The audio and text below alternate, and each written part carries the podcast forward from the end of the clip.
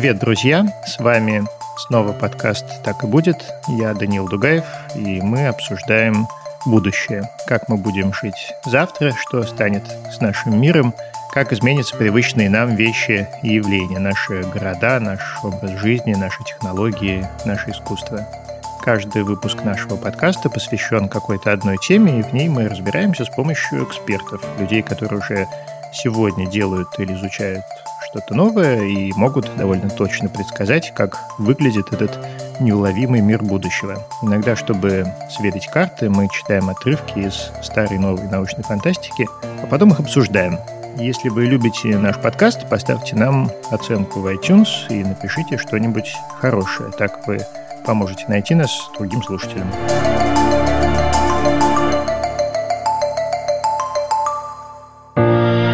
Партнер третьего сезона «Так и будет» компания Selectel.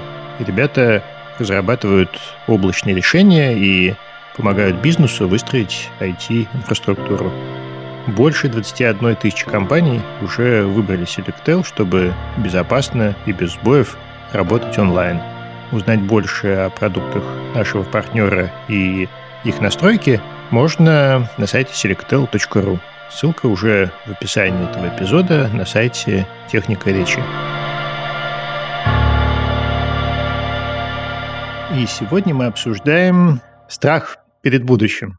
Что делать, когда все твои подозрения и теории заговора оказываются верны? Можно ли подготовиться к глобальным катастрофам, построив избушку в лесу. Как жить, когда все, что ты знаешь и любишь, вдруг начинает трещать по швам? У меня в гостях сегодня Александр Панченко, антрополог, профессор Европейского университета в Санкт-Петербурге, и Ольга Христофорова, антрополог, фольклорист, доктор филологических наук, профессор РГГУ и ведущий научный сотрудник РАНХИКСа. Ольга, Александр, здравствуйте. Добрый день. Здравствуйте. Для начала, пожалуйста, немного расскажите о себе, чем вы занимаетесь, сфера ваших интересов как антропологов. Я, собственно говоря, занимаюсь в основном антропологией религии, ну и религиозным фольклором, в том числе на, собственно, российском материале. Я писал ну, разных как раз ожидающих конца света тоже религиозных движениях, христовщина, скопчество, и о современных постсоветских религиозных группах, которые так или иначе, ну, по крайней мере, начинали свою биографию, скажем так, с ожидания конца света. Например, Церковь Последнего Завета, чей основатель считается Христом, а сейчас помещен российскими властями в следственный изолятор Новосибирске. Так, Ольга занимаюсь примерно схожими сюжетами, только, наверное, в меньшей степени касалась эсхатологической тематики. Одна моя книжка посвящена вере в колдовство, в основном на российских материалах. Другая – представлением об одержимости человека разными нечистой силой. В общем-то, тоже на российских материалах. Замечательно. Обычно мы говорим здесь о том, как все будет хорошо, куда приведет нас научный прогресс, какие мы построим классные новые города, научимся строить умных роботов. Но все последние события показывают, что сколько бы мы не мечтали о мире, где вылечены все болезни, искоренены все конфликты, реальность все время догоняет нас и кусает за пятки. Поэтому давайте начнем с такого вопроса. Вы, как ученые, сами-то боитесь будущего? Мы живем уже больше 50 лет ситуации, когда человечество наконец действительно получило в свои руки такие инструменты, которые могут уничтожить, ну, если не всю жизнь на Земле, то жизнь человечества точно. То есть у нас, как у людей, появилась возможность коллективного суицида, такого глобального. Не знаю, не как у ученого, наверное, а как у человека, у меня все равно это какого-то особого страха не вызывает, потому что так или иначе смерть меня ожидает, но, конечно, было бы приятнее умереть в каких-то более комфортных, что ли, условиях когда мы говорим об эсхатологии, о представлениях о конце света, наверное, не стоит думать, что они наполнены только страхом. Вообще, вот представление конца света – это такая риторическая фигура или метафора, которая не только вызывает какие-то негативные эмоциональные переживания, но на самом деле и чувство надежды во многих культурах, ну, у христиан в том числе. Ольга? Вообще, конечно, люди всегда боятся жить вперед, в будущее, потому что там ничего не понятно, неизвестно. И людям гораздо комфортнее жить в прошлое, и возвращение к каким-то прекрасным временам которые были когда-то, и это есть то, что ждет нас в будущем, как говорят мифы очень многих народов. Что касается меня, то я, конечно, полна оптимизма, что все будет хорошо на самом деле, хотя, безусловно, страшно. Конечно, страшно, особенно в наши с вами дни. Будем надеяться, что мы все выживем. Давайте для начала послушаем отрывок из повести братьев Стругацких. Понедельник начинается в субботу 1964 года. Герой путешествует в описываемое будущее, то есть будущее, состоящее из отрывков всевозможной философской и научной фантастики. Устройство похоже на такой велосипед. За стеной оглушительно затрещало, и мы оба обернулись. Я увидел, как жуткая чешуйчатая лапа о восьми пальцах ухватилась за гребень стены, напряглась, разжалась и исчезла. «Слушай, малыш», — сказал я, — «что это за стена?» Он обратил на меня серьезный застенчивый взгляд. «Это так называемая «железная стена», — ответил он. «К сожалению, мне неизвестна этимология обоих этих слов, но я знаю, что она разделяет два мира — мир гуманного воображения и мир страха перед будущим». Он помолчал и добавил, «Этимология слова «страх» мне тоже неизвестна». «Любопытно», — сказал я, — «а нельзя ли посмотреть, что это за мир страха?» «Конечно, можно. Вот коммуникационная амбразура. Удовлетвори свое любопытство». Коммуникационная амбразура имела вид низенькой арки, закрытой броневой дверцей. Я подошел и нерешительно взялся за щеколду. Мальчик сказал мне вслед. «Не могу тебя не предупредить. Если там с тобой что-нибудь случится, тебе придется предстать перед Объединенным Советом 140 миров». Я приоткрыл дверцу. Трах, бах, вау и ду-ду-ду. Все пять моих чувств были травмированы одновременно. Я увидел красивую блондинку с неприличной татуировкой между лопаток, голую и длинноногую, полившую из двух автоматических пистолетов в некрасивого брюнета, из которого при каждом попадании летели красные брызги. Я услыхал грохот разрывов и душераздирающий рев чудовищ. Я обонял неописуемый смрад гнилого горелого небелкового мяса. Раскаленный ветер недалекого ядерного взрыва опалил мое лицо, а на языке я ощутил отвратительный вкус рассеянной в воздухе протоплазмы. Я шарахнулся и судорожно захлопнул дверцу, едва не прищемив себе голову. Воздух показался мне сладким, а мир прекрасным. Мальчик исчез. Некоторое время я приходил в себя, а потом вдруг испугался, что этот паршивец, чего доброго, побежал жаловаться в свой объединенный совет и бросился к машине. Все это, разумеется, сборник штампов, но местами довольно точных. Во всяком случае, сейчас, когда мы каждый день слышим что-нибудь про возможное применение ядерного оружия, все это уже кажется совсем не таким смешным, как когда я это читал в детстве. Поэтому вопрос такой. Вот видите, стена разделяет мир гуманного воображения и мир страха перед будущим. Вот гуманное воображение, но вообще откуда берется у людей и как эти два мира, так сказать, пытаются друг друга побороть? Смотря что понимать под гуманным воображением, но то, что люди рисуют как бы себе с одной стороны, золотой век, с другой стороны, какие-то картины, наоборот, апокалиптические, пугающие. Это действительно так, причем этот золотой век действительно можно разместить в каком-то воображаемом далеком прошлом, можно его разместить в будущем, можно, так сказать, сделать какую-то нарезку из ужаса и гуманного воображения, говорить о том, что нас ждут кошмарные испытания, войны, смерть, боль и так далее, но потом наступит, наконец, золотой век.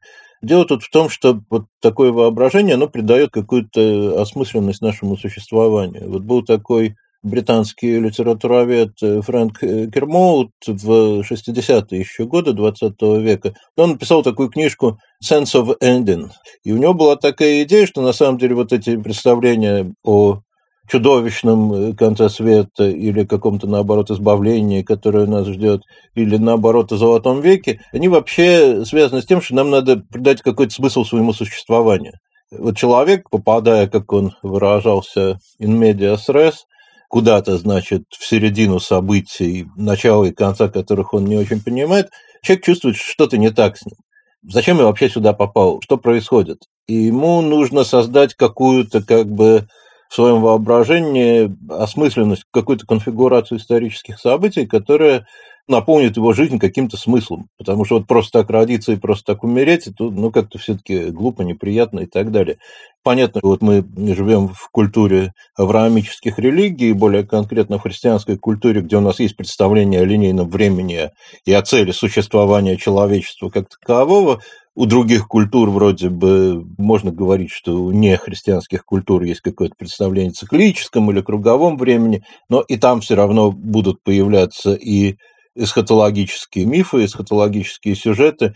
где каким-то образом все равно воображается конец света. Вот это такой, видимо, универсальный когнитивный механизм, который делает для нас, ну, как бы временную протяженность нашего существования более осмысленной, чем если бы мы не боялись будущего, не думали о нем, а жили просто так, как придется. Да, пожалуй, мысль о смерти только и делает жизнь осмысленной. Чего именно люди боятся, когда ожидают этого самого большого конца или БП, как это говорят а, в сообществе препперов, большой трендец на букву П.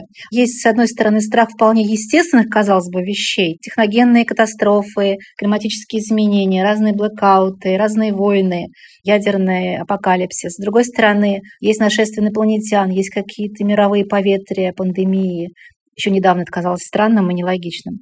Есть страх, связанный с идеей столкновения Земли с каким-то кометным ядром. Вот если мы на это смотрим на все, то кажется, какие-то из этих страхов вполне рационально обоснованы, какие-то нет. Но вообще на это смотреть так странно, потому что если мы возьмем даже вполне рациональных жителей постсоветской России, которые еще совсем недавно были все поголовно выживальщиками и запасались консервами и разными полезными вещами, просто без этого было невозможно выжить, а многие до сих пор так живут на территории нашей огромной страны, то почему-то триггером, который повлиял на людей очень сильно, стал 21 декабря да, 2012 года, когда все боялись конца света по версии календаря Майя. Казалось бы, да, где вот это рациональное сознание, где вот эти довольно странные идеи. Вообще э, люди, которых называют препперы или выживальщики, это довольно-таки ну, значительное количество людей, среди нас живущих. Правда, они не вставляют с собой, наверное, какое-то единородное пространство. Там можно выделить несколько направлений.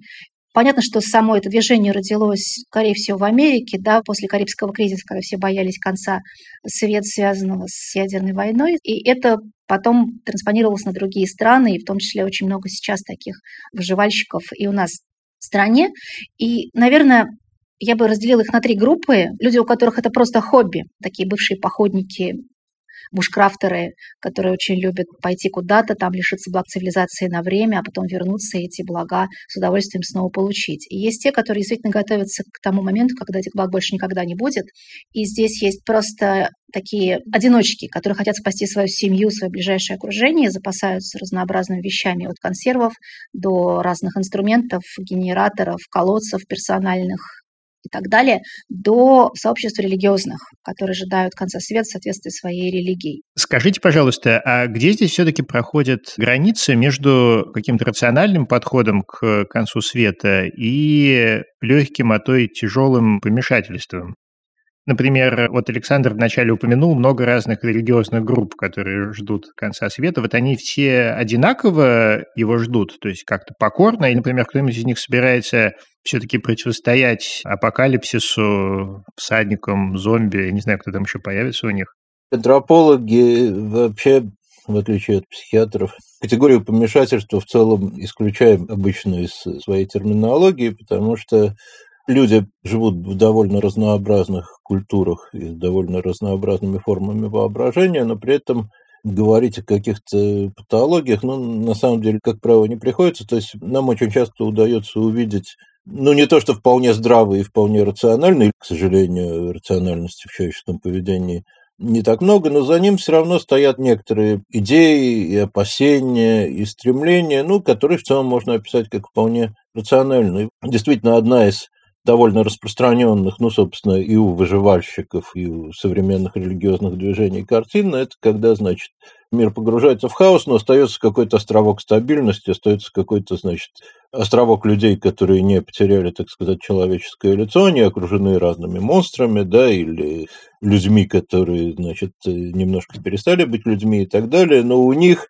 у этих выживальщиков, которые спрятались в лесной избушке, или вот, скажем, у последователей церкви последнего завета, которыми я занимался, которые создали свои поселения на юге Сибири, в таежных деревнях, их мир как раз остается незапятнанным, отчасти защищенным, там, как бы не опасным в основном, но за его границами, значит, находится что-то хаотическое, что-то угрожающее, что-то ужасное. И это как бы совершенно типичный для вот э, постапокалиптической фантазии, и в том числе и литературной, и кинематографической, такой образ, такой мотив, такая фигура.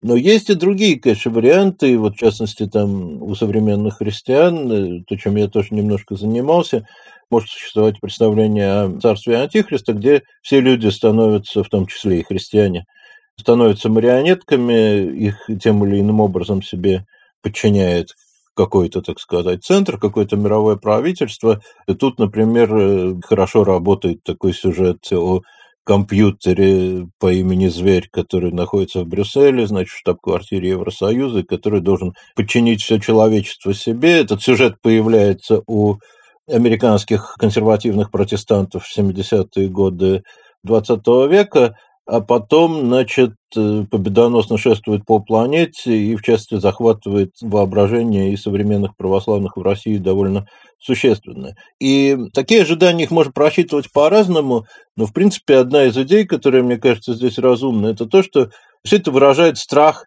потери, ну, то, что можно называть индивидуальной агентностью, то есть способностью управлять собственной жизнью. И, в принципе, люди, живущие в современном мире, которые действительно, в отличие от людей, там, ну, не знаю, средневековья и даже, может быть, еще недавнего нового времени, люди, которые живут сейчас, они настолько потеряны в многообразии информационных потоков, социальных факторов, экономических факторов, что вот это чувство, что они реально не могут собой управлять, что ими управляют на самом деле какие-то внешние безличные силы, эта идея как раз реализуется через вот такую апокалиптическую картину и антиутопическую, где всех превращают в роботов, которыми управляет какое-то единое мировое правительство, антихрист, компьютер по имени Зверь в Брюсселе и так далее. И, конечно, развитие современных технологий, в частности информационных технологий, очень способствует такого рода картине, потому что, ну, действительно, мы очень часто уже не понимаем, где наша собственная воля, где наши собственные желания и где то информационное давление, которое на нас оказывается, опять-таки, на мой взгляд, не мировым правительством, а просто вот миром информации, который вокруг нас существует. И из-за этого люди как раз и сбиваются вот в эти вот стаи, общины и тому подобные группы, правильно? Потому что как-то легче найти кого-то, кто верит в то же, что и ты, и после этого чувствовать себя немножко лучше защищеннее, потому что вы вместе, да ведь? Ну да, не только просто найти единомышленников, но создать какое-то сообщество, которое будет более понятно и более проницаемо, потому что оно, соответственно, небольшое, там люди как-то лучше понимают, как они друг с другом взаимодействуют, а вот этот как бы огромный, наполненный разной информацией, какими-то виртуальными сущностями современный мир, с ним невозможно справиться. Мы не понимаем, что происходит вокруг.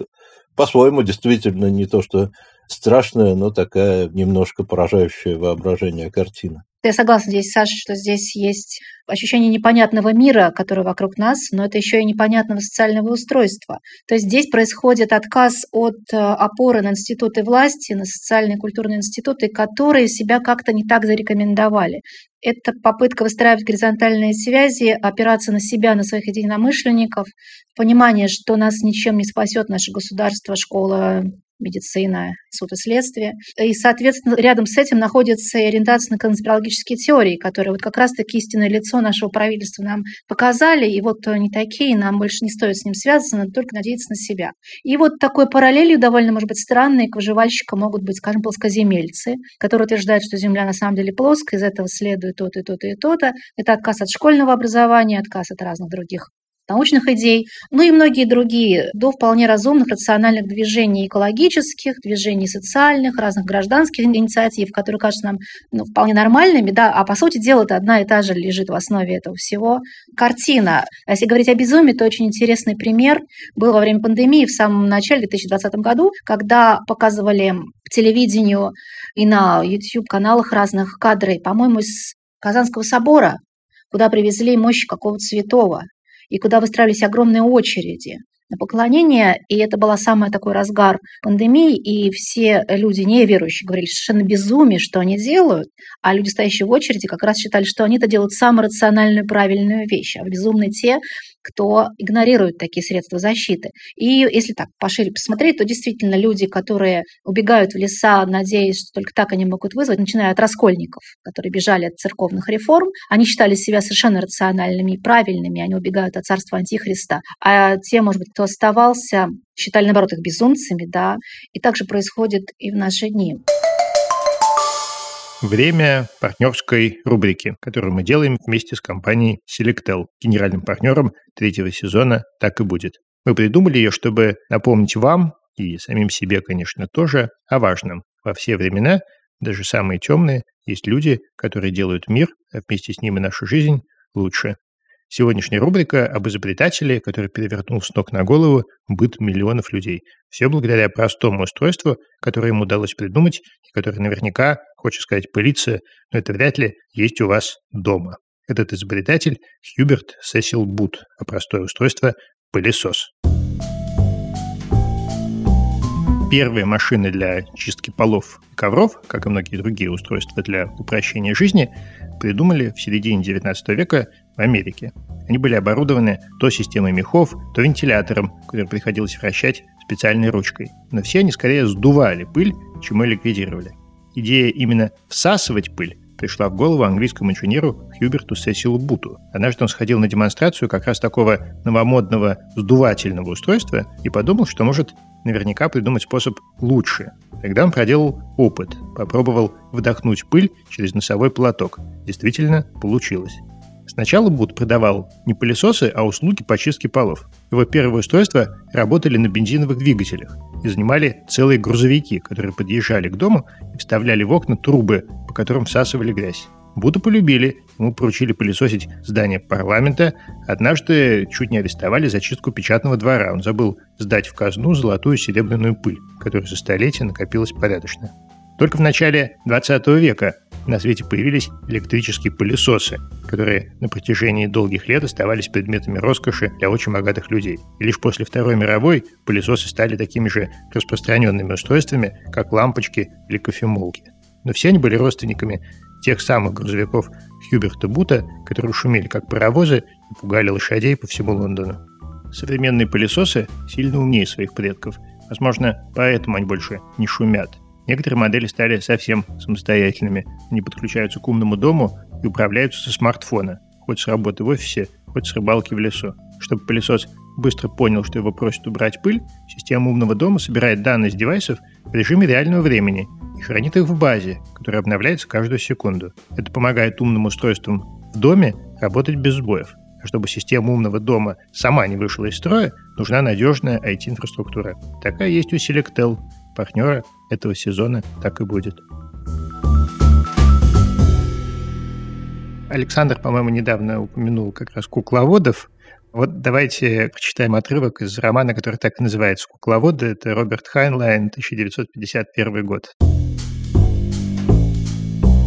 Из-за своей работы мне приходилось видеть столицу ночью чаще, чем большинство людей, и мне здесь нравилось, хотя я никогда раньше об этом не задумывался. А сегодня у меня возникло такое чувство, будто это в последний раз. Город был так красив, но не от красоты сдавливало горло, а от понимания, что там внизу под покровом мягкого света люди, живые люди, личности, и все заняты обычными своими делами, любят, ссорятся, как кому нравится. Короче, каждый делает, черт побери, что ему хочется, под своей виноградной лозой и под своей смоковницей, и, как там сказано, никто их не устрашает. Я думал обо всех этих милых, добрых людях и представил себе, что на каждом сидит присосавшийся за плечами серый слезняк, который двигает их ногами и руками, заставляет говорить, что ему нужно, и идти, куда ему хочется.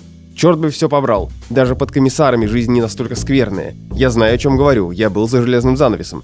Подумав об этом, я дал себе клятву. Если победят паразиты, я лучше погибну, но не позволю такой твари ездить у меня на спине, как одна из них каталась на Барнсе. Агенту отдела это несложно, достаточно откусить ноготь, а если руки связаны или еще что, есть множество других способов. Старик планирует на все случаи жизни.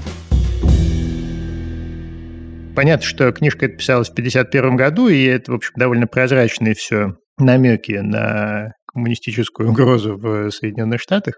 Но, тем не менее, люди, которые верят в всевозможные вот эти вот теории, вроде компьютера, зверя в Брюсселе, рептилоидов и так далее. Как они видят мир и как они с этим справляются? И дополнительный вопрос. Вот мне кажется, что по мере усложнения мира таких людей должно становиться все больше. И теорий заговора тоже должно становиться все больше. Так ли это? И вот сколько этого сейчас? Вот вы как люди, которые это изучаете, расскажите, пожалуйста. Время от времени обсуждается такой вопрос.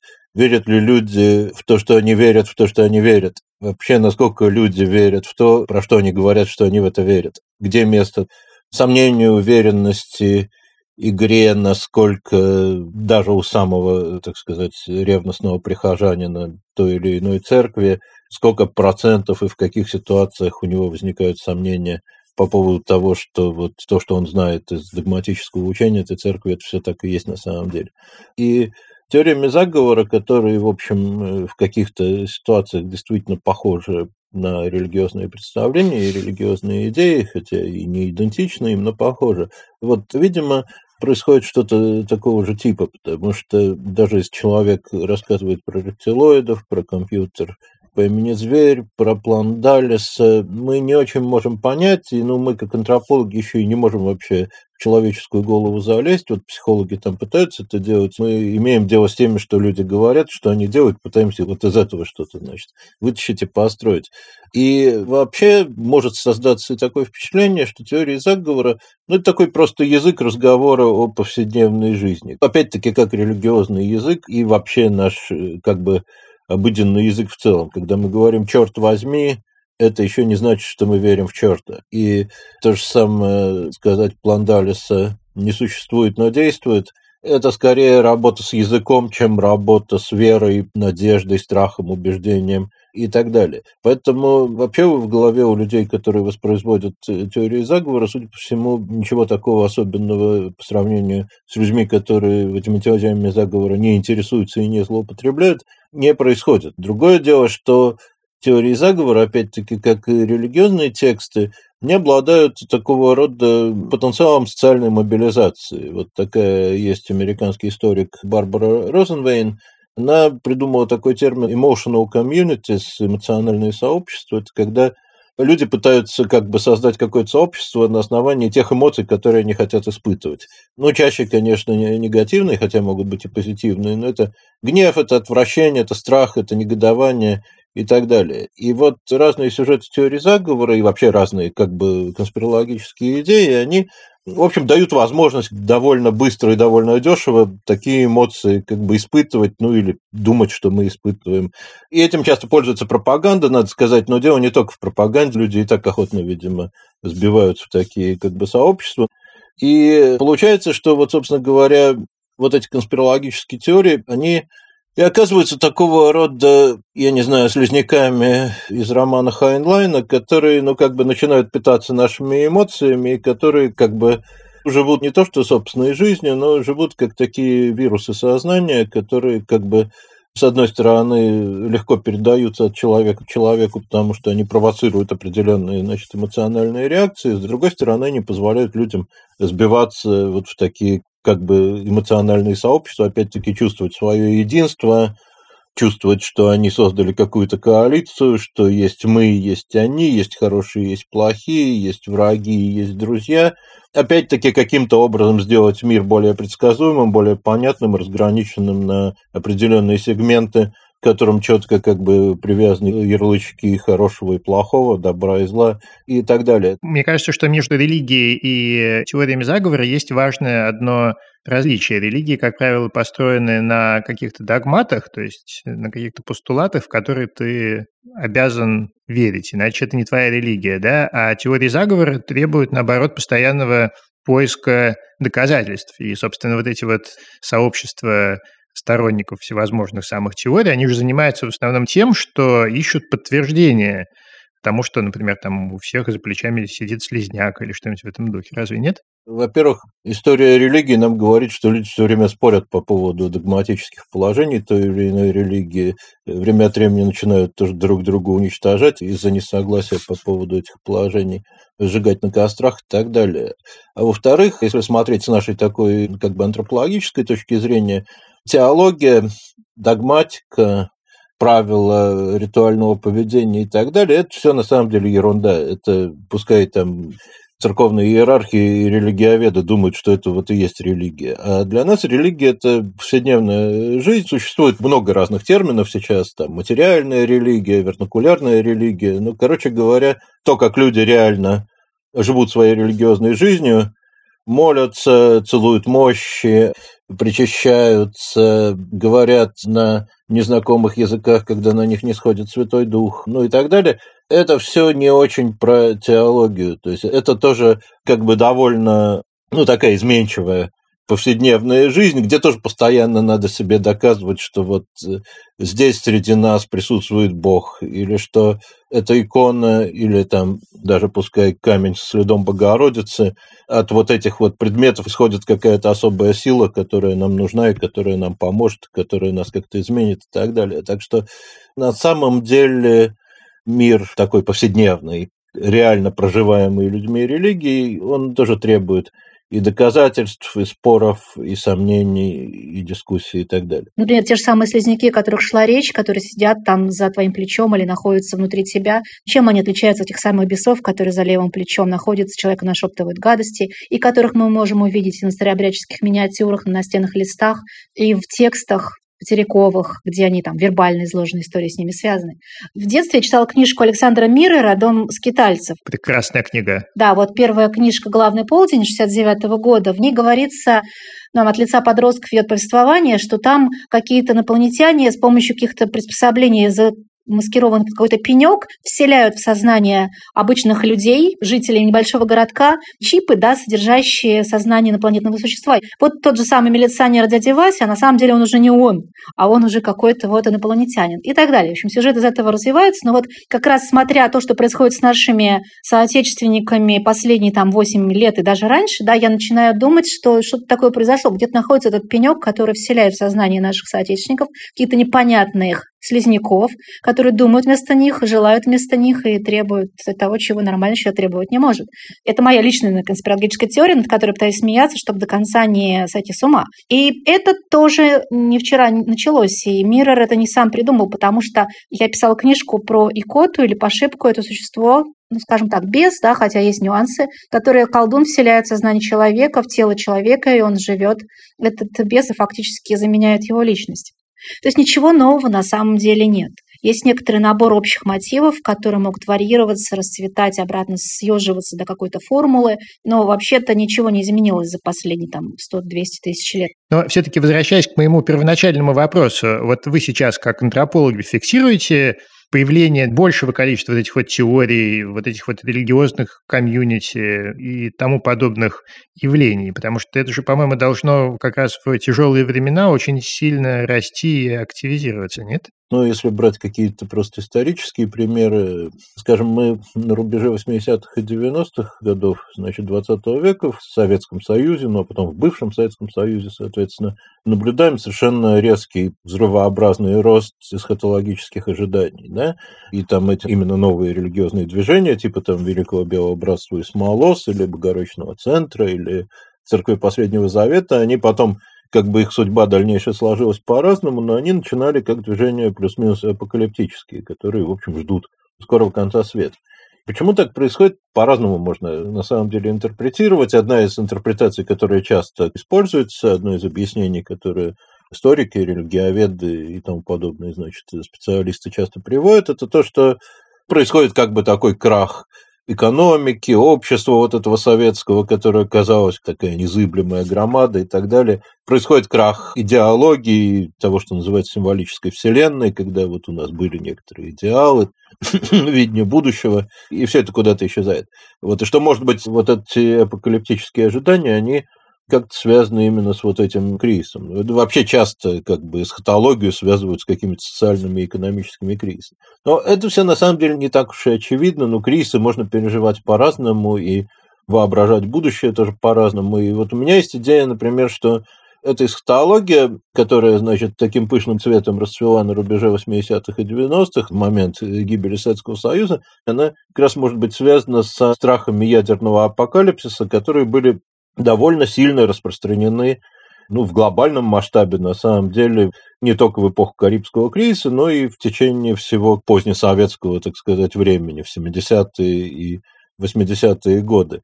об этом немножко писали. На Западе этот страх, и в частности в Соединенных Штатах, был вполне эксплицирован, включая ситуации, когда особо, значит, нервные люди строили у себя своими частными домами бомбоубежище, где они планировали, значит, переждать ядерную зиму. В Советском Союзе, понятное дело, сам себе бомбоубежище строить не начнешь, и вообще официальная, так сказать, цензура эти страхи все немножко придавливала, и вполне возможно, что сейчас мы увидим, ну, какой-то тоже такой отложенный эффект, то есть те страхи, которые вот сейчас конкретно формируются, пока, значит, разные безумцы рассуждают о применении ядерного оружия, вот эти страхи потом в каком-то отложенном виде еще себя покажут, еще реализуются, ну, если, конечно, действительно не случится ядерной войны в заправду. И если вот говорить сейчас о том, что происходит в тех же самых религиозных сообществах, которые еще совсем недавно рассуждали о том, что компьютер по имени Зверь действительно существует, что нам наносит штрих-код невидимый на лоб и на правую руку, что вакцинация – это тоже чипирование, которое нас подчинит каким-то, значит, силам мирового правительства и так далее – то у них скорее растерянность. Те, кто реально размышлял о том, как бы не подчиниться Антихристу, они скорее замолчали, скорее не думают, что вот это нужно обязательно прямо сейчас обсуждать в апокалиптических терминах. Но потом наверняка этот эффект каким-то образом сработает. Ну вот единственный, кто, пожалуй, сказал, что да, это апокалипсис, это как раз сидящий в Новосибирском СИЗО Сергей Тороп, он же Виссарион Христос, глава церкви Последнего Завета. Ну, это он так довольно мягко сказал. Да, наступил апокалипсис, но это будет совсем не так, как вы читали в Откровении Анна Богослова, все будет по-другому. А как именно, не сказал. Согласна абсолютно, что сейчас поставлена на паузу вся ситуация, потому что во время пандемии развернулась очень активно эта волна разнообразных новых конспирологических теорий, новых сообществ, актуализация старых моральных паник. Теперь общество несколько растеряна, но вот что-то будет. Давайте послушаем последний отрывок про препперов. Я нашел, мне кажется, замечательную книжку про это. Владимир Сорокин, «Теллурия», 2013 года роман. Все лето обживался, обустраивался, раскопал ручей, выложил колодец бульниками. Пожег поляну, раскопал, огородил от кабанов пряслом. По весне посажу картошку скороспелку, семена-то я припас. А как поспеет, накопаю, заложу в самокат и поедет у меня железный конь. А с железным конем мне тут и черт не брат.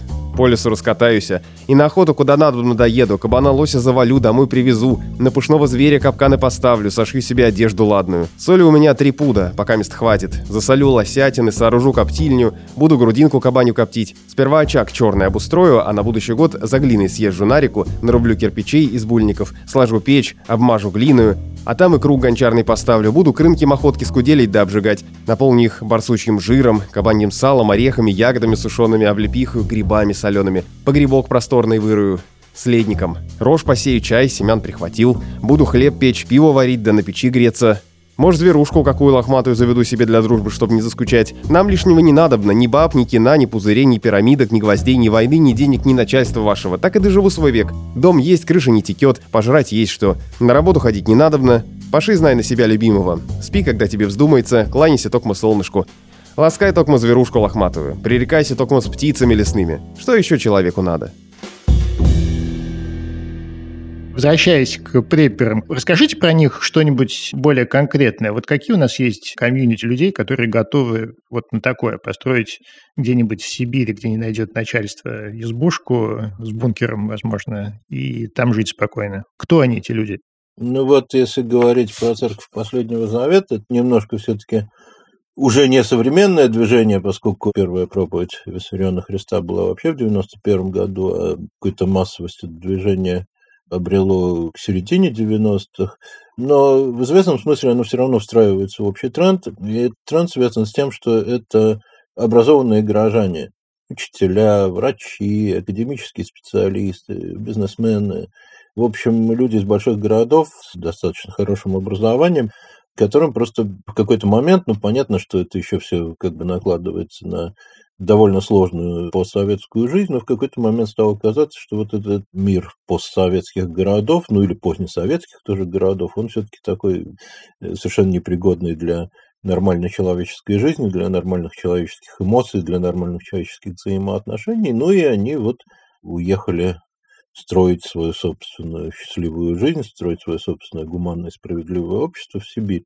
И надо сказать, что у них-то как раз все получилось. На них только недавно стали так действительно жестко наезжать российские власти, до этого их, в общем, никто не трогал. И они создали, в общем, более или менее полноценно существующие, такие очень скромные в экономическом отношении, но действующие коммуны в Сибири. Ну, понятно, что они, как правило, вегетарианцы, а иногда и веганы, что они стараются как бы особо не пользоваться официальной медициной, но первоначально они пытались не пользоваться и техникой, значит, но с этим, конечно, ничего не получилось, в результате техника у них появилась, и вообще какая-то внутренняя экономическая жизнь у них тоже сформировалась, они хотели уйти от денежных отношений, но вообще-то это такой как бы вполне себе утопический идеал. И это тоже не в первый раз в российской истории. Очень похожие вещи мы видим, например, в историях коммун толстовцев, которые создавались там на рубеже 19 и в первое десятилетие 20 века и существовали потом и в советское время в течение какого-то количества лет.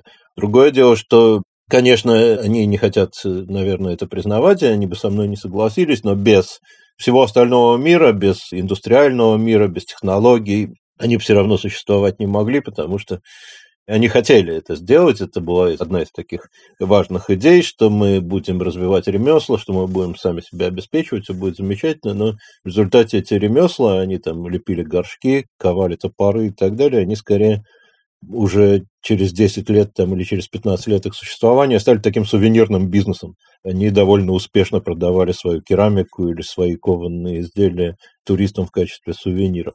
Так что вряд ли все человечество может пойти по этому пути, но какая-то его часть, в общем, успешно это делает. Причем, опять-таки, это можно было встретить не только в постсоветской России, но и в других и постсоветских странах, и западных странах. Ну, то есть они скорее эмиши, чем препперы. Да, они скорее эмиши. Очень любопытный пример с текста Сорокина, вот как раз случай, когда человек выживает в прошлое. Да, здесь вот даже лексика показывает нам, это такая реконструкция, да, такой вот препер-реконструктор. Такие тоже существуют, но в большей степени, конечно, это люди, которые не отказываются от благ цивилизации, не считают их чем-то плохим, нечистым, антихристом, как старобрядцы в свое время и до сих пор, которые в скитах живут и тоже стараются все свои навыки выживания иметь там, где когда-то произошел церковный раскол не выходить за рамки старопечатных книг и рукописей, также не выходить за рамки старых известных им технологий. Если говорить о современных ребятах, то для них цивилизационные блага – это не есть какое-то зло, это есть то, чего они лишатся, когда наступит БП, и нужно будет как-то выживать. Поэтому нам нужно уметь что-то делать, когда исчезнет централизованное электричество, например, нужно иметь свой генератор, когда исчезнут источники воды, нужно иметь там водопровод, свой колодец, нужно иметь свой, конечно, бункер или схрон, там, где можно будет выжить и свою семью, свое сообщество как-то поддержать. И вот приведу в пример Калининградское сообщество. Один из руководителей его, как он пришел к этому, в молодости он был любителем походов. Ну, такие вот туристические группы, да, которые иногда на время да, лишаются цивилизации для того, чтобы потом с радостью к ним вернуться. И для него очень важный момент, что он родился через три дня после того, как был взрыв на Чернобыльской атомной электростанции. Для его, вот, видимо, детского опыта, для знания его взросления, это был существенный момент. И в какой-то момент, видимо, уже став взрослым человеком, уже заведя семью, он начал думать в этом направлении, что будет, когда начнется что-то плохое. Тем более Калининград также важна близость к странам НАТО по его словам, что если вдруг что-то начнется, нам нужно иметь место, где мы могли бы спрятаться. У них организация, что-то типа военизированной, в том смысле, что она открыта, но там есть как бы свои позиции. Там кто-то врач, кто-то условный сапер, да, все умеют разные вещи. Они открыты, но открыты не для потребителей, скорее для тех, кто может что-то дать свое, добавить. И они имеют свои как бы такие ну, общие пространства для маневров, для действий и индивидуальные для своей семьи. Вот там свой генератор, свой колодец, свою машину уже, в которой которой есть запас э, медикаментов, консервов, чтобы, если что, прыгнуть в эту машину и к своему схрону направиться. Возможно, что для многих из них это еще и хобби, и еще и способ э, рассказать о себе, ну, какие-то персональные личностные особенности, в основном авторов каких-то YouTube-каналов, которые активно этим занимаются, распространяют свои навыки среди других, и часто совершенно не бесполезно. Правда, судя по комментариям, очень многие эти навыки рассматривают как отлично, я вот живу в деревне, мне очень понравилось, как вы сделали там мыло из подручных средств, я тоже так буду делать, тем более, что моя бабушка рассказывала, что она мыла волосы золой, и волосы всегда у нее были очень хорошие. Речь идет о вообще повседневных необходимых вещах, которые очень многим в нашей стране нужны на их просто бытовом уровне, в отсутствии необходимых цивилизационных благ. Ну да, потому что когда не будет туалетной бумаги, то нужно что-то придумывать взамен. Это, в общем-то, тоже преперство по-своему, да? А скажите, пожалуйста, а вы встречали каких-нибудь э, высокотехнологичных преперов? То есть кто-нибудь действительно делает по-настоящему интересные автономные жилища, да? Где сразу же можно, я не знаю, выращивать растения, разводить цыплят, энергию добывать с помощью какой-нибудь маленькой гидроэлектростанции. Вот такое вот делают? Или все планируют прожить еще год или там два, но никто не планирует 20? после глобальной катастрофы? Я на уровне слухов только знаю, что богатые люди устраивают это для себя. Но это не обычные люди, которые о своих находках и умениях рассказывают городу и миру. Ну, все равно, как бы, что-то высокотехнологичное после конца света долго-то не проживет, потому что запасные части нужны, а этих запасных частей нет. Так что э, лучше все-таки с топором, зверушкой и глиняным горшком, чем с высокотехнологичной гидроэлектростанцией, которая все равно через два года сломается и чинить ее будет нечем. Давайте напоследок э, я задам вам вопрос. Можете ли вы назвать три изобретения из будущего, которые пригодились бы лично вам? Наверное, какой-нибудь вечный источник энергии бы не помешал как раз в постапокалиптические времена, если они меня застанут у меня на даче. Я бы с удовольствием машину времени бы освоила. Мне бы для моих исследовательских задач бы очень хотелось. Ну и вообще пригодится по жизни. А еще что, можно три? Ну, такое устройство, которое позволяет телепортироваться. Вот, телепортатор. Пространство, время, еще третье устройство, чтобы можно было не спать по ночам, а работать, но при этом как-то отдыхать. Этот сезон мы делаем вместе с партнером, провайдером облаков и IT-инфраструктуры Selectel. Компания помогает стабильно работать тем, кто развивает технологии. От интернета вещей до искусственного интеллекта. Например, гибкие облачные базы данных Selectel позволяют проектам собирать и изучать большие объемы информации в режиме реального времени. Ну и, конечно, надежно ее хранить.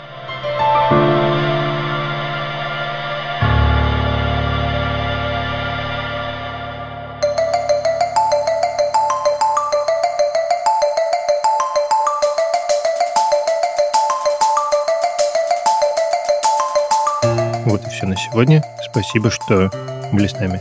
Это подкаст «Так и будет». Я Данил Дугаев. Подписывайтесь на нас, ставьте нам лайки звездочки, рассказывайте нас друзьям и обязательно пишите нам письма. Адрес есть в описании этого эпизода. До новых встреч!